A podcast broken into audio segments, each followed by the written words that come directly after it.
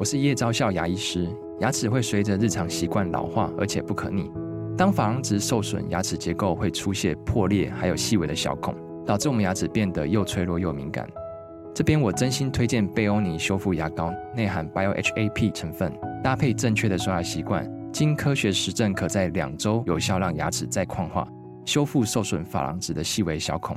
相关资讯及购买通路，请参考资讯栏连结。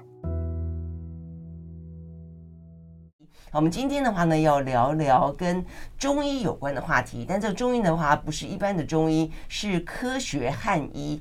那你说什么叫科学汉医？有听过科学中药，然后呢，呃，但是这个可能不止哦，这个是那么的呃简单的哦，只是一个把哦这个什么呃中药磨成粉而已啊。这边讲到的是呢，在整个中医的呃这科学化的过程当中，是不是可以透过更多的一些。科学数据跟一些比较更系统化的一些事情，可以去反复验证哦，所以包括了说呢，呃，把脉。啊，它可能可以仪器化，然后包括了呢，呃，脉象如何去分析，可以诊断，甚至还可以远距医疗。那这个部分的话呢，在疫情期间已经被实验操作过了啊。那呃，整个的呃这个科学汉医的整个推动的过程当中，用力甚深的呢，就是我们今天的来宾啊，他是呢中西医师啊，这个郭玉成，他本身是西医出身，那后来呢，呃，投入在中医汉医当中。郭医师早。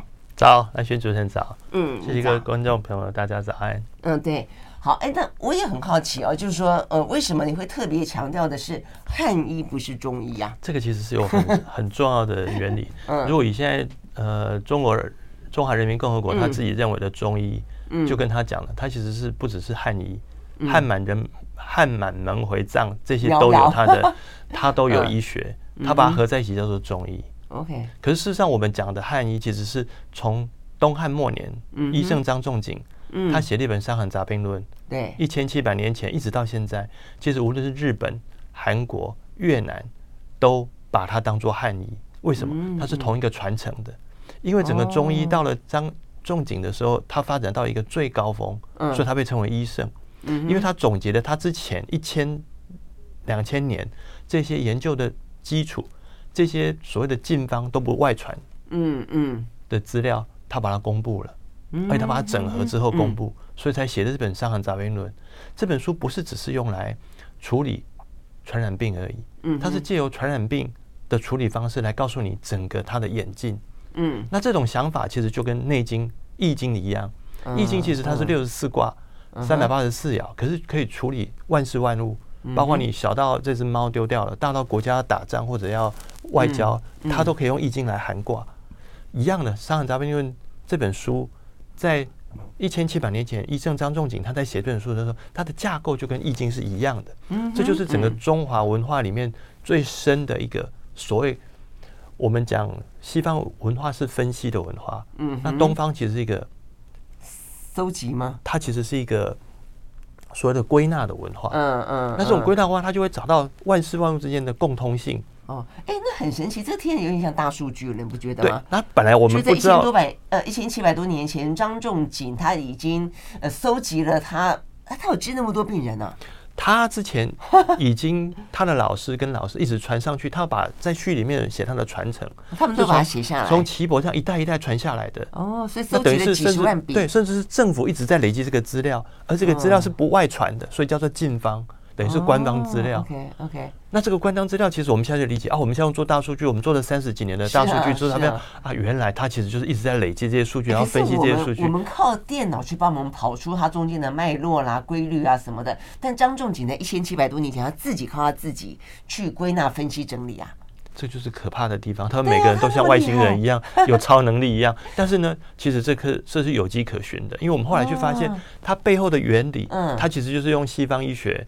西方的这些科学里面的傅立叶分析之后，他就用时间领域转到频率领域去。那那些古代的那些名医或者那些有名的医生，无论岐伯或者是这个张仲景，他们这些人，他们其实某种能力都代表了超能力。所以上次我来的时候，有人跟我说，李时珍的这第几代的子孙还有这个可以透视病人的这个能力。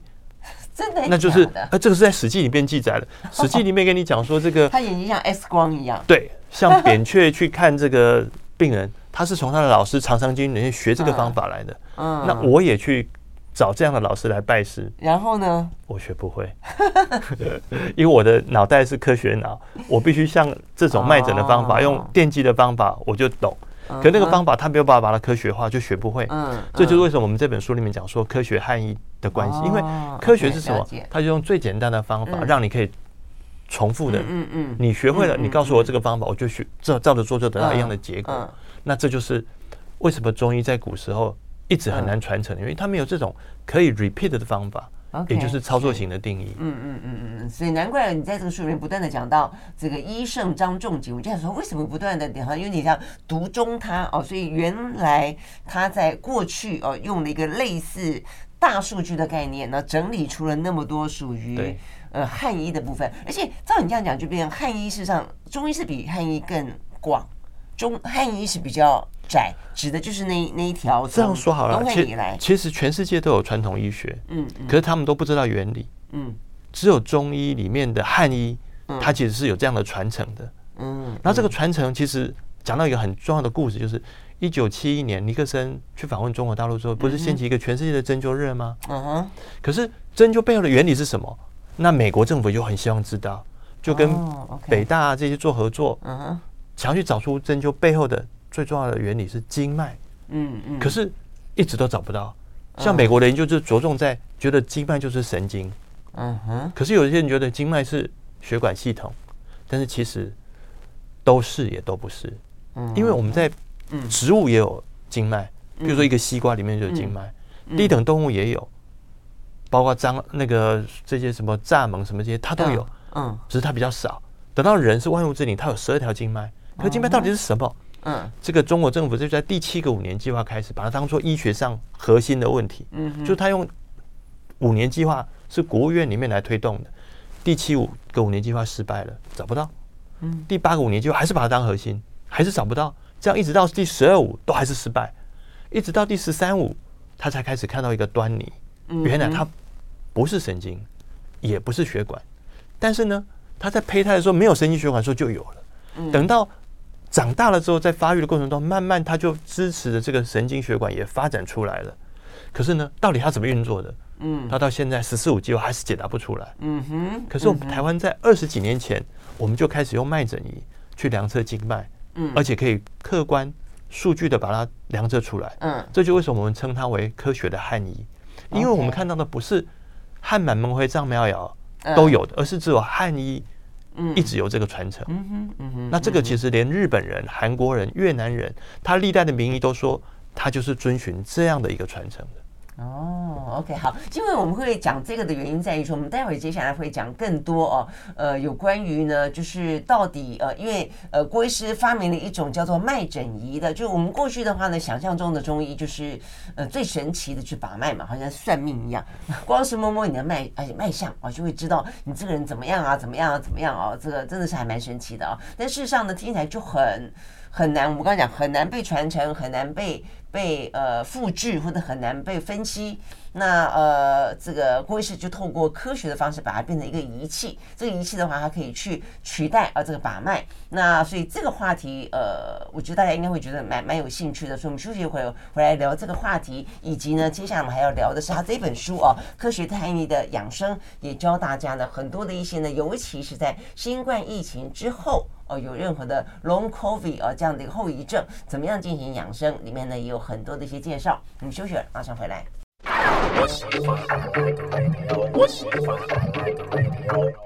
好，回到兰萱时间，继续和现场邀请到的啊这本书啊，这个叫做呢科学汉医的养生啊，就是中西医郭玉成博士哦到我们的现场来聊这个相关的话题。那先前的话呢，郭医师其实出了本书叫《血压的秘密》，呃，那本书基本上就比较是。比较 focus 在谈有关于脉诊仪这件事情嘛啊，那但是这一本的话呢，就是呃延续的啊这样的一个内容，但是讲了更多的在应用上面的，还包括我们日常生活当中的养生啊，怎么样子去进行。那那我想一开始回过头来，我们讲到说这个脉诊仪，我觉得还是蛮好奇的，也跟大家再聊一聊。我看你好像也呃过去这些年不断的在推广中嘛啊，嗯，这个郭医师的脉诊仪啊，这个还曾经拿到过我们的国家新创奖。呃当中智慧医疗新创企业奖，它那个样子有点像是血压计，对不对？对，它就是说把脉诊仪跟血压计合在一起。嗯，这是这样它才能够把它变成是一个医疗仪器。嗯哼，原因是因为我们刚才讲，中国政府它其实已经努力了四十几年，它其实没办法去用科学方法把经脉量出来。嗯，那其实我的老师就是呃这个中央医院的王维功教授。嗯哼，他其实在二十几年，快三十年前，嗯，他本来是在做在做神经科学的领域的。嗯哼，突然有一天看到一本书，是这个交大的魏凌云教授他写的一本书，有关针灸的研究。嗯，后面就附了一个他用。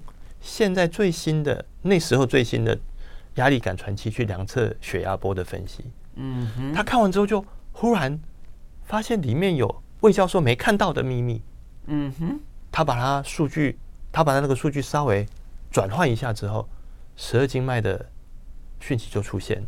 什么意思？就代表说我们在把脉的时候，事实上把的是血压波，血压波，只是血压波你要去分析它，你要数学的方法。那魏教授也用。数学最常用的傅立叶分析方法去分析了，可他分析出来之后，他少做了一个部分，嗯，而这个部分刚好我的老师王维功教授他看到这部分，嗯哼，他发现了原来这背后有个很大的秘密，他就把他神经科学已经做到 Science Nature 这个层次的研究都不做了，嗯哼，他就转来做这个中医的科学化的 OK，那他发现了什么秘密？就是经脉，经脉，原来我们把脉在把的是十二经脉。而其实它就是血压波的谐波，嗯，然后这个事情你看，从他那个时候到现在，其实没有全世界没有几个人知道，嗯，那我是在那个时候刚好去他的实验室去做实验，嗯，我就发现这个事情这么有趣，嗯哼，然后他那时候他的学生里面都没有医生，他就问说，问我们班那四十几个医生说，你们要不要来当科学研究者？每个都说你做的很好，但是我要去当医生，因为我们那时候已经快要实习了，只有我很认真的想这个事情，我就下定决心。开始从医学，嗯，然后大学再延长一年，把中医学分修完了，然后再进到台大爱理所，然后最后进到台大电机所的医学工程，跟着王维功老师学这个方法。然后更重要的是，你念电机其实为了跟王维功老师做研究啊，这样子啊，因为他已经学学医的，我是我是医学系的啊。哦，我以为你是先先电机呢，再转不不不，我是因为我为了做这个研究哦，我才换跑道。OK，而且 OK。一股脑栽进这个电机的领域，念了七年的博士班在哪？因为太难了。这个事情为什么你那个呃什么脉诊仪，或者说一开始的血压波，非得要用到电机的知识不可？哦，因为这是我刚才讲的，嗯、这个后面的傅立叶分析在医学院里面没有教，哦，只有在电机学院有教，因为它是在两百多年前发展出来的知识。嗯哼，那这个知识只有在电机学院会教这个，那我就得去学这个事情。哦，这样子，而且学学这个之前要把公数都念好之后才可以。上这个课，所以他是为什么要念七年？就是前两年很痛苦的，因为都要去修电机最基本的学分，嗯，否则资格考过不了。OK，所以我们那年，我们那年就做了一个改变，就是因为其他的这些台大的医生资格考都过不了，只好去改方法，变成是不要考三电两数，嗯，变成直接考应用电学就好了。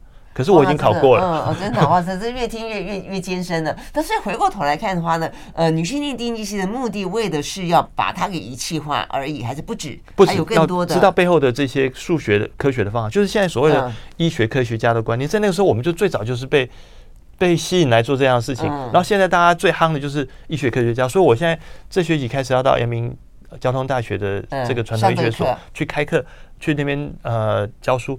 那因为阳明现在最最热门的就是要希望医生不只要当医生，嗯，要当要当医学科学家，然后才能够做产业的创新，然后做一些科学的研究。嗯，那这个事情就是我们二十几年前在做的事情。嗯，OK，好，我们休息了再回来。I like 103, I like radio. 回到兰萱时间，继续和现场邀请到了郭玉成医师啊，来聊这一本呢他的作品啊，这个叫做《科学汉医的养生》。呃，在进到养生之前的话呢，我们还是先聊一聊啊，呃，就是他在推动中的这个脉诊仪，以及到底把脉在把什么啦？你刚刚讲说这个血压波，然后我看的书里面也讲到很多的一些所谓的呃谐波，就协调的协，对不对啊？讲到就是说，其实每一个脉象会对应于什么十二经脉，那每一个经脉又对应于什么不同的脏器，然后有不同的呃斜斜波斜波，对对对。然后的话呢，呃，就是量啊，这个斜波之间呃原本的什么变度。乱度，乱度，乱度，然后呢，就是从这个呃，等于是乱的部分去除以呃这个平平均的部分，就呈现出来你的脉象。对，这听起来，呃，对我们那种不是学理工的，其实坦白讲有点艰涩。所以这才为什么我得花呃两年的硕士跟七年的博士去学这些知识啊。嗯，不然我本来当一个医生，当西医好好的，啊，我的同学现在都当到长庚的院长了。是啊，是啊，那我我还在我还在。升等要当副教授，为什么？因为我们做这个领域其实是很艰深的。嗯嗯。那更重要的是，我就刚才讲，王慧光老师是看到背后的秘密，原来这些谐波就对应到经脉。嗯。那我就是从王慧光老师身上是学到这个东西。是简单说就是说，你可能以前把脉你不知其所以然。对。那所以你现在知道了，后面跟这个血压波有关，而且就可以跟科学领域合在一起。所以我们后来就发现，不只是我们刚才讲的，你这些生病，比如说外感。嗯哼。我们怎么会知道外感？外感是什么？我们如果是这个 COVID，我们是不是要去啊、呃、去验它里面有没有这个病原？嗯哼。可对中医来讲，他是身上一旦有外来的感染，他脉象就会不一样了。嗯哼。那我们其实只要去分析脉象就可以知道了。嗯哼。更重要的是，他不会只知道他得到什么病，他更重要是知道告诉你要怎么处理。他背后张仲景就是已经完全对应把脉。一直到症，就是你会有什么症状，到怎么去治疗的药方，他都完全把它标准化了。所以你的意思，如果我们透过你们发明的这个脉象仪，然后呢，去清楚知道它这个脉象是属于什么，然后就把张仲景的这个经方对应上去，完全的 match 了。那这样还需要医生吗？我们后面这句话就不能讲了，再讲了下去的话，我就会消失了。因为这就是现在最大的阻力，就是在于嗯。跟 AI 的情况一样，AI 会不会取代人？会不会取代医生？会不会取代律师？会不会取代这个大部分的工作？其实这就是看人类怎么去善待这个知识。当越多的人善用这个知识，它就变成为人类服务。嗯，当我们都排斥它，那到最后就会被打压的人，他力量会越来越强大。到最后，他就一夕之间，他可能就把这个。能量累积到一个程度之后，全部都取代掉人了。嗯哼，这就是我们现在面临到的状状况啊。嗯，如果医生他不愿意去学习这个新的知识，到最后只好用 AI 来取代这些医生。嗯，所以你意思说，如果说换一个呃角度去看他，如果你把它当做一个辅助的，你可以跟他一起来治病的话，那对于开发者就会希望我把它开发出一个界面是人机可以医生跟他可以互动。那那那我请教医生，就是你你说用你们这个研发出来的脉象仪，所以意思就是说呢，以后。它的精准度会比医生把脉来的更精准。当然，为什么？因为人的触觉是有限的，而且人会疲乏的。可是机器不会啊。嗯。像我现在更重要的是，医生的训练很难。以前我去学把脉，要跑到山上去学，我拜了七八个老师，都是学把脉，然后每个讲的都不一样。到最后，是我跟老师说，其实你家传那个方法背后是这个原理。他听了吓一跳，他说：“你怎么会知道？这个是我们历代我爸爸叫我叫我背，然后我爸爸是他的爸爸叫他背。”然后不知其所以然把它硬背起来，可是你为什么知道这个原理？原因就是科学背后可以解释这么多未知的事情。嗯，那这是为什么要强调说为什么要用科学的含义？因为一旦这种科学方法，我一下子可以训练上百个医生、上千个医师，同样的这个脉诊也是可以量产。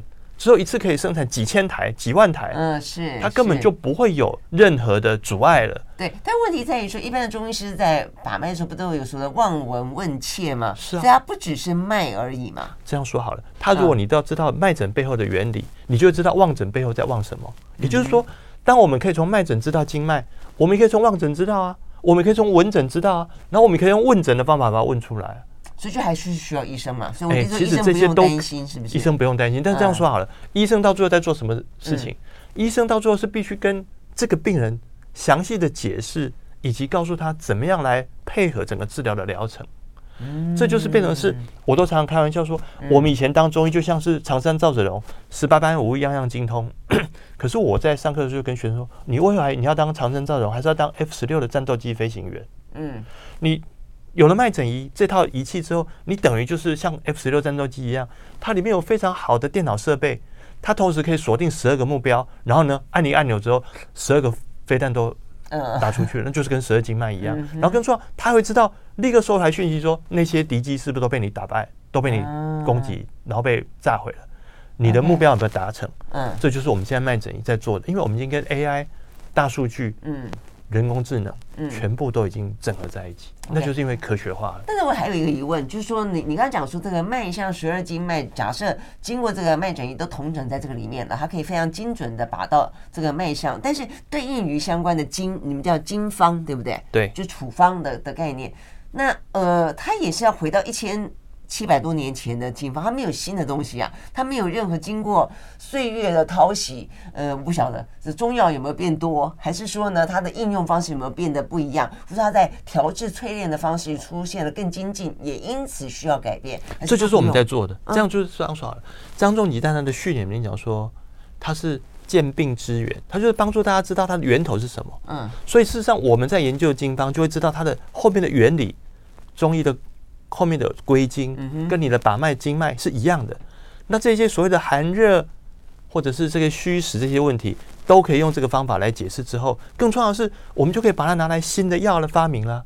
不只是譬如说台湾的国宝牛樟芝，一般人知道它可以治癌症，可是不是每个癌症它都可以治啊，也不是这个病人得癌症，他治的有效就一直要用。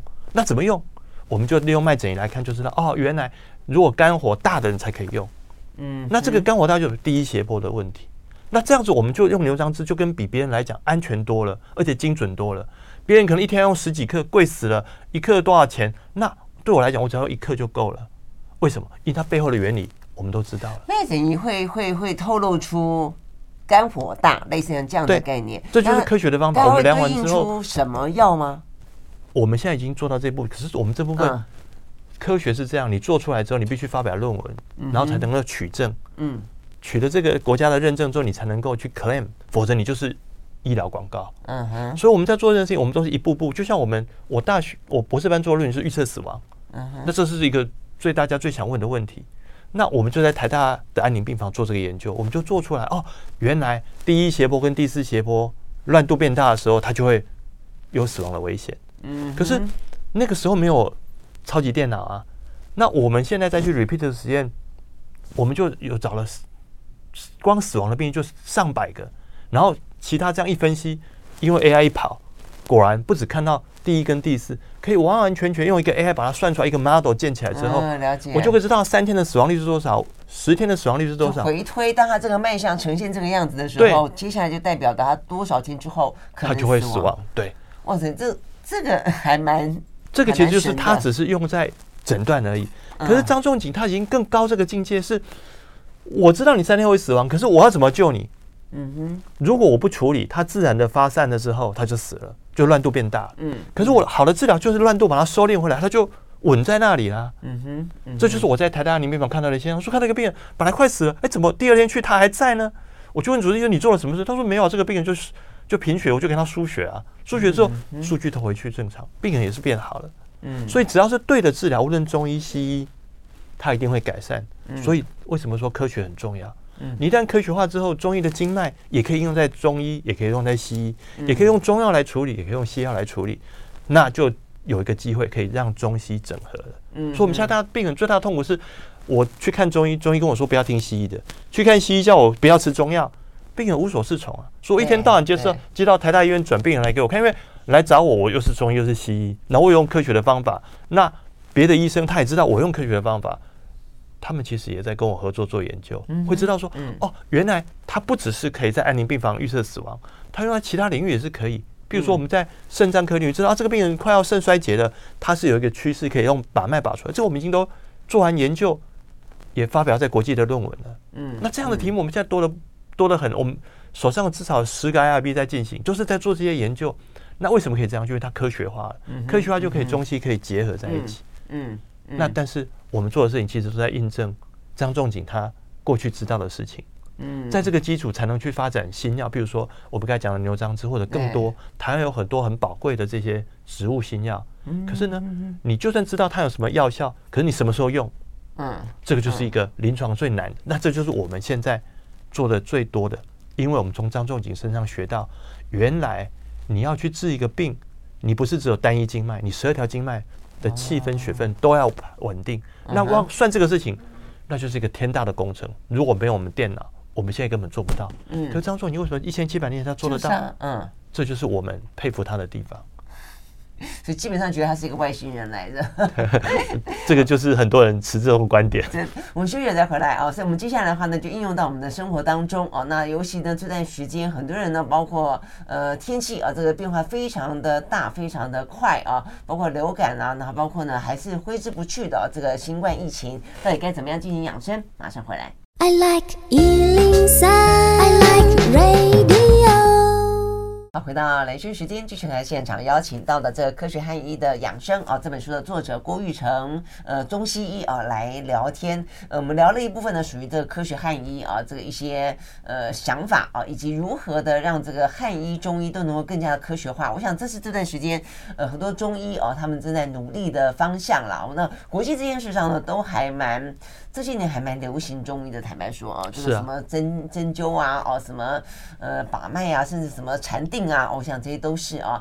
好，那呃，如果说把它应用在生活当中，我想最近的话题就是 COVID，对不对？COVID 实际上在你这本书里面呃定义它就是一个所谓的外感，而且呢，在呃这个郭医师书里面特别提到的是，包括您自己是不是，还包括你小孩都没有打疫苗？对。然后呢，就看着呢，呃，这个小朋友的班级里面的人一个一个染疫啊，那这郭医师的儿子呢，依旧的屹立不摇。我想说，怎么这么的神奇啊？好，所以呃。你你跟我们说明一下，从中医的角度呢，从汉医的角度来看，COVID，以及呢，要不要用疫苗，或者说接下来的话呢，碰到疫情过后的后遗症，到底你们是怎么看待的？这个其实对一个我是又是中医又是西医的人来讲，其实是本来是很大的矛盾。后来理解的时候，发现其实这就是中医西医最大的差别。嗯，我们在当西医的时候，我们是不是要去把这个病毒 identify，特别的知道说它是哪一种病毒？嗯，可后来我们是发现，我 identify 出来，它又分。阿法、贝塔、伽马一直这样分，它其实在变动的。对对对。但更重要的是，不是只有这个病毒啊。像我们在前几年，我们是全部都守一个病毒。嗯哼。可到今年，我们已经不能这样做了。嗯。我们不可能一直把人隔离，然后只全着盯着这个 COVID 而已。嗯。现在有七个病毒在流行啊。嗯。可是你要，你总不能打七种疫苗吧？嗯。甚至更重要的是，你打完七种之后，它可能发生第八种。就跟那个十大强要犯一样，你把前五个抓完之后，后面五个递补上来了，那怎么办呢？所以这就是现在大家觉得很矛盾的、啊，就是我们的政府不断的呼吁大家要去打疫苗，但你就觉得说这个疫苗到底还我打了 COVID 的疫苗之后，我变成流感；我打了流感之后，我变成肠病毒；我打了肠病毒，对不起，肠病毒没有病没有疫苗。嗯嗯、那反正最危险的肠病毒没有疫苗，那我干嘛打？嗯，那我怎么办？嗯、这就是中医跟西医最大的差别。嗯哼，我们中医其实是。我应该拉把你的免疫能力拉起来，嗯哼，让你有一个完整的防护网。嗯，所以我在门诊，如果不是因为法定规定要戴口罩，我以前从来都不戴口罩的。为什么？因为你是必须要正气存中，邪不可干。更重要的是，你本来就在自己有免疫力，我本来就是借由跟大家的接触，人类的社会就是这样一个社会化，互相接触过程中，你就你也分享了别人的智慧。你也分享了别人的微生物，OK？那你分享这个微生物过程中，这是已经现在都有输出处，就是它不是只是看到这些病毒细菌，其实包括很多细胞都跑到你身体来了。嗯哼。那这个过程中，就是人类里面人类社会里面的社会性很重要的一点。嗯。但是你要怎么样能够让自己不生病？嗯。你就是要把你免疫力拉起来啊。那免疫力怎么拉起来？你生病是什么？其实就是我从脉诊看到的。其实你一旦生病的时候，是你的经脉已经不平衡了，你就容易生病。同样的生病之后，你的身体会被病毒或者细菌 drive 去对做它最有利的事情。嗯，我举一个例，疟疾得到疟疾这种最人类最长期以来的传染病，它为什么？它会发热，有的会两天发热一次，有的三天发。那为什么要这样？是因为它的疟原虫，它每三天或者两天，它已经繁殖了，它要把它散播出去，它就让你的身体发热，让蚊子来看到你，然后叮了你之后把它带走。那这个过程中，整个是个演化的过程中，那我们人要怎么不被寄生虫 drive？它就是要免疫力好。嗯，所以有些人会具备有抗疟疾的基因，那就是什么地中海型贫血。嗯这样的病人他是比较不会被疟疾传染之后产生致致命性的影响。啊，这样子，那就是演化出来的。嗯、同样的，我们的脉诊也是这样，就是你其实一旦生病的时候，这脉象是在变的。你有共通的部分，譬如说所有的外感进来，它的第四斜坡、第七斜坡都会上升。嗯，可是之后其他的斜坡就跟着变啊，嗯、甚至是有的一阵子之后，第四斜坡就降了，第七斜坡起来。那这些变化，在张仲景的书里面告诉你，他处理方法都是不同的。嗯哼，所以到最后，我们不是去依不同的病毒或者细菌去处理，而是我们有整套的方法去提升你的免疫力。对，就跟打仗一样，我不会分说，我今天要跟韩国打仗，我用韩用哪些军队？嗯，嗯，韩国如果从海军来，我就用海军去对抗他；如果是日本从空军来，我当然空军对待他。我有自己的训练的嗯兵种去对待敌人。这才是我们整个中医的思考体系。嗯，OK，那你们觉得要该怎么样子提升免疫力？很简单，嗯，回到老生常谈、野人献布的方法，你一定要保暖啊。保暖。你该戴帽子的时候你要戴帽子啊，你要该戴手套的时候戴手套啊。你不要打赤膊。台湾那么热还要戴手套啊？冷的时候那几天不觉得？哦，那些病人戴手套吗？那几个病人，我一把脉手都冰成那个样子，我说你怎么不戴手套？他说别人会笑我。我说你干嘛怕人家笑？你身体健康最重要了。为什么？因为我们的手、跟脚、跟头，其实它说是 loop 的，就是有一个血管床。它其实这个，你如果都打开，散热就很快，你心脏的负荷就很大。所以它到最后它是守不住的时候才才冰冷的。所以我都常常跟人家说，你穿衣服要穿到什么什么地步，就穿到你手是暖的。嗯，那是冬天哦。可到了夏天，夏天很热，你如果穿太多，你就中暑了。嗯，所以。为了避免外感，适其寒温，就你穿衣服要穿的适当，嗯，就很重要。穿的适当是什么？它不是穿的跟流行一样，而是你不同的材质，棉麻毛，完全都不同。甚至有些人穿羊毛他就过敏了，嗯，那就是体质的问题。是，所以你要怎样去预防外感？其实就是这些生活上的。外感就是指外来的感染，感染，嗯，外来的攻击。最主要是温度啊。所以你从温度开始之后，我们这样说啊，我们的皮肤本来是个很好的绝缘体，一旦它干燥的时候，可是，一旦它潮湿，是非常好的导体。那所有这些微生物，它要进到你的身体，它不只是要能够去跟你的皮肤接触，更重要，它要跟你的电荷以及这些我们后来讲的 receptor，这些都跟电荷、电位都有关的。嗯，它要对的这些电位，它才能够进到你的身体。所以我们中医就是要告诉你，随时要保护好自己，包括。有人早上起来就要打喷嚏、流鼻水，为什么？嗯，因为你的身体要用 IgA 这个飞弹系统在防御你，把病毒细菌都挡在外面，嗯哼，不让它进来。等它进来之后，你就变过敏，就用 IgE 了。那是因为你的 IgM 跟 Ig 这个 A 都用完了，等于是你的飞弹用完，你才用地面部队一样嘛。OK，所以我们整个中医在怎么样建议免疫，就是在调调控这些免疫的细胞跟这些抗体的制造、防御跟。整个的动员，嗯哼，那这怎么做？就跟我们刚才讲的，你一定要有讯息啊！你要从敌人知道敌人现在怎么部署，那这些资讯都在哪里？都在血压波里面，就在我们的脉象里面。嗯，那怎么来呈现？我们人体里面只有十二节波，就跟我们的五 G 一样，那我们的频宽就是有限的，我就必须利用这个有限的频宽去承载最多的资讯。嗯，那这个资讯就在血压波里面。嗯哼，包括我们的基因要怎么表达。都跟这个血压波是有关的，所以你看，嗯、我们不要说什么从休息变到运动，我们的心跳就会加到一倍半到快到两倍。其实我们血液的分配就不同，嗯嗯，单数的就拿不到血了。单数的是哪些？这个肝啊、胃啊、脾啊，那跑到哪里去？跑到二四六啊，二是我们的脚啊，四是我们的手啊，六是我们的头啊，它就是这样分配的。所以我们的身体是一个非常完美的共振系。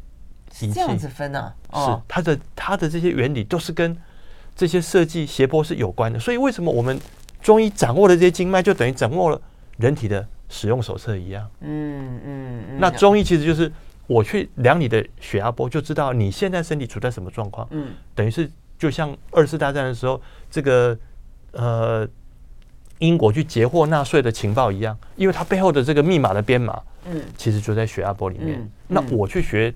电机工程又就是去解这个密码的。对。所以解完码之后的话呢，就郭医师的说法就是说，事实上真的用药的话呢，可能单方就够了，不需要用到那么多的啊。你每次拿个中药回来，里面一大堆的啊，各式各样的这个药药方在里面，是真的这样子吗？那然后的话呢，如果说呃不用打疫苗就可以面对啊这个 COVID 的话，那如果已经染疫的了，现在好多人都有后遗症啊，那又怎么样进行养生呢？我们休息马上回来。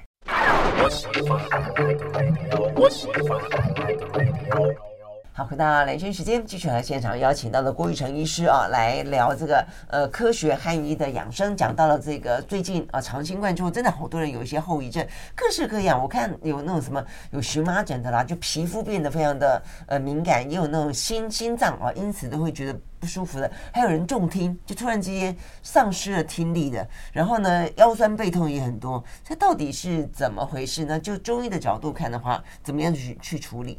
就是我们刚才讲，它其实病毒进到人体之后，它不会只有走一条路，嗯，你可能这边挡在它，不让它从喉咙进来，它怎么办？它去攻击你的耳朵，去攻击你的眼睛，嗯，那对一个医生来讲，他当然同时要去处理这个广泛的复杂的状况。那在中医来讲，就是分不同的经脉去处理。嗯，那其实病毒细菌也是一样。嗯，它进到你身体的时候，它也是循着你这些交通要道去攻击你。所以，一个好的治疗一定是要全面的。所以我们中医来讲，我们十二经脉气血其实都必须同时去兼顾它。嗯哼。那医生张仲景之所以伟大，是在他那个时代，他就把这些所有的变化，就跟易经的变化一样，三百八十四种变化都已经帮他整理好了。你走到哪一个爻，哪一个卦，你就用同样的方法去对待它，你就得到最好的结果。但是它是动态的，所以你就必须不断的去量测它。所以，我为什么我们要去发明这样的一个仪器，把脉诊仪，包括老师的脉诊仪跟血压计合在一起？因为这样子它才能够取证量产，然后可以让每个民众在家里面就可以自己量。嗯，你量了之后，你可能吃了一天药改善了，可是他跑出别的症状来了，那怎么办？我怎么知道要不要去找医生？你在下面量完之后上传资讯，我就知道说哦。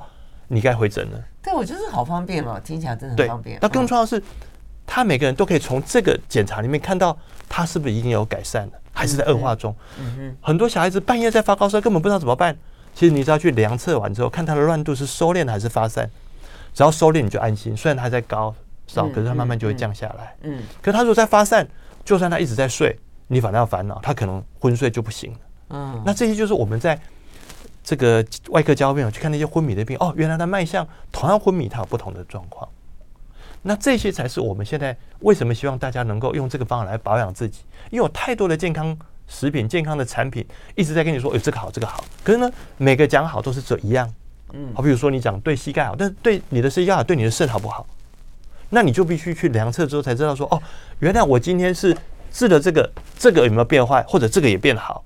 那这样子我可以才可以继续做下去，否则以前有这个卖灵芝卖得很好，可是到最后那些人都去洗肾，为什么？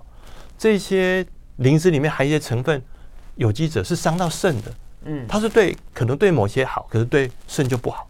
那不知道你就一直吃，觉得我吃了之后变好，他其实迷信说我只要一直吃，长期吃就会变好。但是他其实过了一个转折的点，他就要换了，为什么？脉象也变了，然后环境也变了，天气也变了，你总不会在冬天的时候。穿 T 恤吧，你也不会在夏天的时候穿棉袄，这就是人生存的智慧。但是，但是你刚刚讲到家里面，如果说呃有这个跟血压计共同结合的脉象仪，那我就算测出脉象不一样了，我还是得要由医生来诊断，然后开药嘛，对不对？对，但是至少你会先知道说，譬如说你现在要不要去看医生？你量了之后，哦，原来这个情况是我已经没有办法用预防的方法避免，我真的被感染，而且我是喝水然后休息没办法完全好，你就要去找医生。而且更重要的是，你可以先把这个资讯上传的时候，医生看了之后说，告诉你哦，你要先做什么。嗯，比如说昨天放假就有人小朋友发烧，那我怎么办？那也许刚好他上次有留一些药，我就跟他说你可以吃，先吃是哪一个？嗯，那这样就可以及时的帮助了。那更重要的是，像我们现在必须在美国接，就是我们现在美国病人他感冒了，我药寄到那边三天来不及嘛，所以我就要在美国就医站设一个点。一天内就寄给他，他能够去处理这种动态的变化。嗯嗯嗯，那这就是现科学汉医，他就会自然会有这样的需求，跟这个供给会达成平衡。嗯，OK，好好，那我们最后就是讲一下那个 Long COVID，那到底现在有些就已经是是已经有这些后遗症了，那怎么？很多都是伤到肺，嗯，伤到肺什么？肺的血分。那这个其实是现在的大部分的西药或者大部分的中医他不会去注意的。可我们在处理的时候，我们就知道，哦，他除了伤到肺阴之外，他同时还有其他的经脉，你就必须同时去处理。我举一个最简单的例子，同时伤到肺，大便又不顺畅的人，中医就常常用杏仁把他的肺热从大便泄出去。